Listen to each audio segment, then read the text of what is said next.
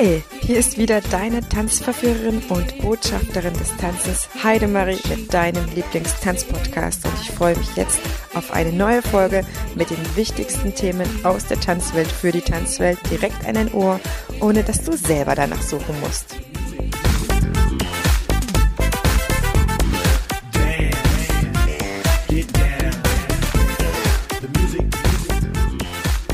In dieser Folge geht es um Höhen und Tiefen einer Tanzlehrerin und Tanzschulinhaberin.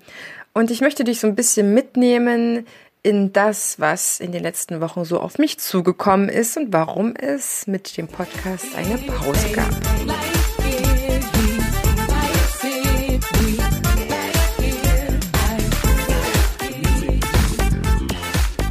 Ich habe wirklich lange überlegt, denn ich hatte wunderbare, coole neue Themen jetzt für den Podcast oder für die nächsten Folgen auch schon geplant. Ich habe auch wirklich, glaube zehn Interviews schon geführt, die alle noch verarbeitet werden müssen. Und dann kam leider ein bisschen Schock für mich. Ähm, du weißt, ich baue eine Tanzschule auf, die läuft jetzt schon ein Jahr und hat als Hauptzielgruppe, würde ich jetzt erstmal sagen, jüngere Kinder, Kleinkinder, jüngere Kinder. Das ist etwas, was ähm, in Düsseldorf äh, weniger gibt. Und bei mir funktioniert das wirklich sehr, sehr gut. Das darf ich behaupten, auch aufgrund der Empfehlungen. Und es baut sich so langsam auf. Es kommen auch die größeren Kinder. Und am Abendbereich gibt es Disco-Fox-Kurse und es gibt auch noch etwas für die Mamas. Und ich war eigentlich sehr zufrieden, muss ich sagen, äh, mit dem ersten Jahr und habe dann ähm, neben meiner Auszubildenden, die so die Tanzpädagogik-Ausbildung in Köln bei Impuls macht und da sehr, sehr zufrieden ist, auch ähm, eine neue Assistentin in Aussicht gehabt, die wirklich sehr, sehr gut gepasst hätte und dann weitere Aufgaben übernommen hatte, die die als Auszubildende abgegeben hätte, denn die sollte ja mit sechs Kursen einsteigen. Und dann kam wirklich kurzfristig die Absage der neuen Assistentin aus familiären Gründen. Da will und kann ich da gar nicht näher eingehen.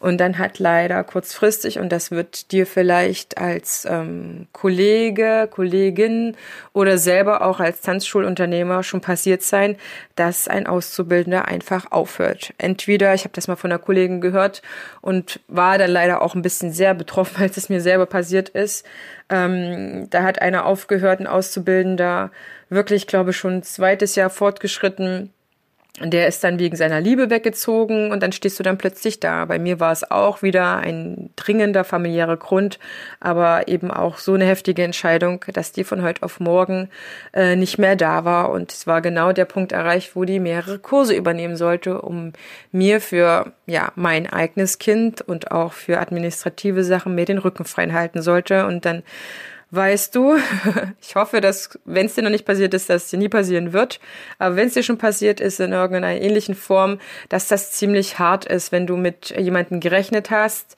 der dann nicht mehr zur Verfügung steht. Ich habe mich auch neulich mit Nadine ausgetauscht darüber, weil es sind einfach so paar Sachen, die man dann verkraften und sortieren muss für sich, wo tatsächlich der Kollegen vier Leute auf einmal weggebrochen sind, weil die auch gemeint haben, sie hören von heute auf morgen auf, sie sagen dir nicht Bescheid, wann sie länger in Urlaub gehen, sie nehmen von heute auf morgen eine andere äh, Stelle da an. Das, das ist alles auch noch heftiger. Also definitiv kann das noch krasser kommen. Aber ich muss sagen, dass mich das schon ein Stück zurückwirft von dem, was ich mir so im Kopf geplant hatte, sage ich mal, oder auch schon auf dem Papier. Nicht, dass das für mich jetzt ein Problem ist, die Kurse wieder zu machen. Ich mache die ja auch gerne. Es ist einfach nur die Masse an sich, das wieder zu machen. Und das ist für mich total schön, wenn die Leute sagen, es gefällt ihnen und sie kommen total gerne und sie empfehlen gerne weiter. Und es ist aber auch auf der anderen Seite, und das weißt du auch, als Tanzschulunternehmerin und wenn nicht, dann kann ich dir das als äh, Chefin sagen, was ähm, dir als Tanzlehrer oder Tanzpädagoge da auch erspart bleibt vielleicht an der Stelle. Es gibt ja sicherlich auch Gründe, warum man dann nur Tanzlehrer ist und nicht äh, etwas eigenes aufbaut dass da im Hintergrund einfach noch sehr, sehr viel zu tun ist. Selbst eine Aktion zu machen, wie ich sie jetzt äh, gestartet habe, anlässlich des äh, Geburtstages der Tanzschule, die wird ja eins den ich Ende des Monats feiere, da noch mal eine schöne Rabattaktion zu machen, dass die Leute sich einfach auch da noch mehr mitgenommen fühlen, da noch mehr Möglichkeiten gibt, den einen oder anderen natürlich noch einen Grund gibt, auch äh, mit Tanzen anzufangen. Das dauert auch mehrere Stunden, bis du das soweit äh, vom Text, von den Bildern, von den Plakaten, von den Facebook Posts und so weiter vorbereitet hast. Das muss auf die Seite eingepflegt werden. Dann gibt's ein Newsletter. Da bist du ruckzuck drei, vier Stunden nur damit beschäftigt, dass es so eine Aktion geben kann. Und wenn ich dir sage, dass ich für meine Administration äh, da auch nur zehn, zwölf Stunden in der Woche habe, äh, dann geht da ein ganzer Drittel dafür weg. Und dafür gehen dann andere Sachen nicht. Also das Ding ist natürlich, war ich äh, mehrere Tage auch da ein bisschen so in der Schockstarre. Und glaub mir, das fällt mir jetzt nicht einfach, dir das einfach so zu erzählen, weil mir natürlich bewusst ist, dass ich da auf einem schönen Erfolgskurs war und dass ähm, man sich das auch nicht gerne eingesteht. Warum hat mich das jetzt getroffen? Ich habe doch mein Bestes gegeben. Ich habe sie ordentlich behandelt. Ich habe da ordentlich ein Gespräch geführt. Da ging es doch gut bei mir. Und da braucht man nicht weiter nach dem Grund zu suchen. Es gibt Dinge, die kannst du nicht beeinflussen und ich weiß nicht, warum Menschen da miteinander so umgehen. Also jetzt nicht nur mich betreffen, sondern auch das, was ich jetzt im Zuge meiner Geschichte an anderen Geschichten auch gehört habe. Ich kann immer nur sagen, Leute, seid fair miteinander, sprecht miteinander, dass niemand sowas erfahren muss. Ich meine auch umgedreht. Es sollte natürlich auch nicht sein, diese Variante, dass dir als Tanzlehrer für eine Tanzschule von heute auf morgen gesagt wird und zack, am Montag kommt für dich jemand anderes, du kannst gehen.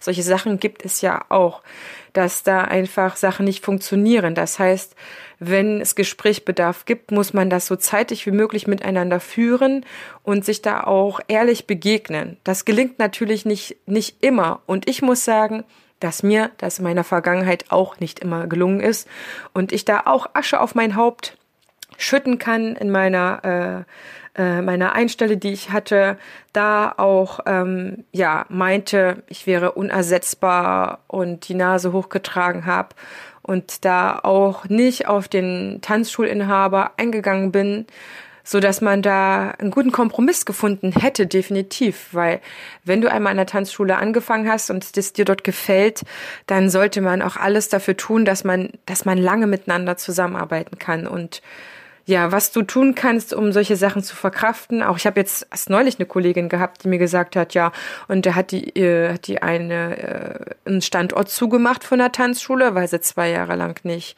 Werbung gemacht hat. Jetzt bin ich meine Arbeit los und jetzt muss ich mir komplett die Sachen neu zusammensuchen, wo das ja auch über die Jahre funktioniert hatte und man da ja auch glücklich war, dass man Arbeit hat. Ist ja nicht so, dass du ähm, per se als Tanzlehrerin oder Tanzlehrer da am laufenden Bande die super Stellen findest oder umfangreiche Stellen. Und umgedreht geht's uns Tanzschulinhaber aber auch so, dass wir auf gutes Personal auch angewiesen sind. Und es ist immer aufwendig, jemanden einzuarbeiten. Und das macht man eigentlich nur, wenn man weiß, dass derjenige dann hinterher auch bleibt. Wenn man natürlich die Stelle frei zu vergeben hat. Es gibt auch die Varianten, dass äh, man einfach ausbildet, um da vielleicht auch günstige, kann ich dir nicht sagen, günstige Arbeits, ähm, Menschen zu haben, Personal zu haben. Das gibt es sicherlich auch.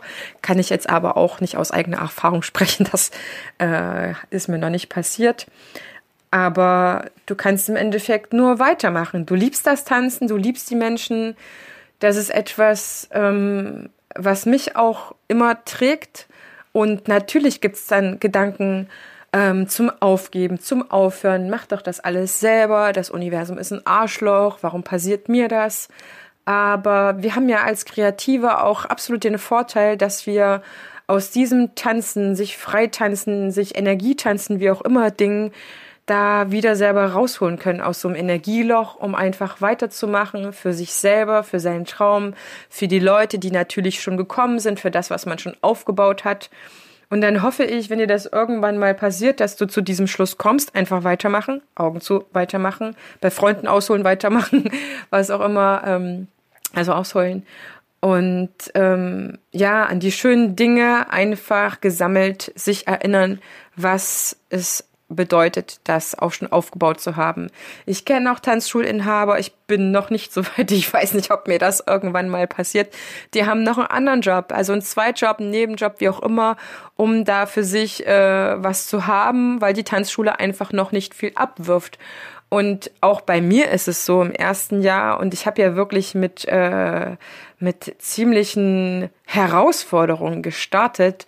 Ich habe nicht den großen Kredit gehabt. Ähm, weil das aufgrund meines Studiums einfach noch nicht ging. Ich zahle da noch Sachen ab, dass ich da jetzt schon äh, mit einem großen äh, Kapital starten konnte oder an einem Standort aufgemacht habe, Standort äh, hier in Düsseldorf aufgemacht habe, wo ich vorher nicht an einer Tanzschule gearbeitet habe, so dass ich vielleicht den Vorteil gehabt hätte, wie es schon einigen Kollegen auch gibt, dass man da große Kundschaft mitnehmen kann. Das ist ja alles nicht, sondern ich mache das alles von der Pike auf und selbst hier in Geresheim, wo ich ja wohne, schon seit über vier Jahren, äh, war ich auch noch nicht so stark in irgendwelche Vereine und so weiter eingebunden, dass ich gesagt hätte, ja, jetzt rollt der Rubel hier, sondern das ist, ähm, ich würde einfach mal sagen, ganz einfache, ehrenhafte und sehr, sehr äh, fleißige Arbeit, die ich hier mache.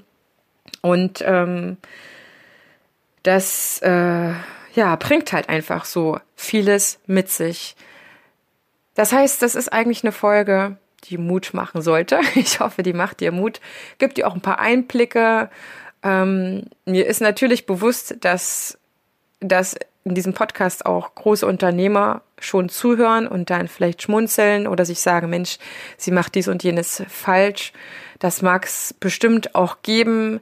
Es ja, ist für mich immer eine Sache oder ja, eine Sache der Betrachtung, sage ich mal so. Ich bin nach wie vor auf das stolz, was ich aufgebaut habe. Ich habe hier sehr, sehr große Freude. Ich liebe das, da auch durch das eigene Reich zu spazieren, die eigenen Entscheidungen immer treffen zu können. Das ist auch nicht immer richtig, aber das macht niemand.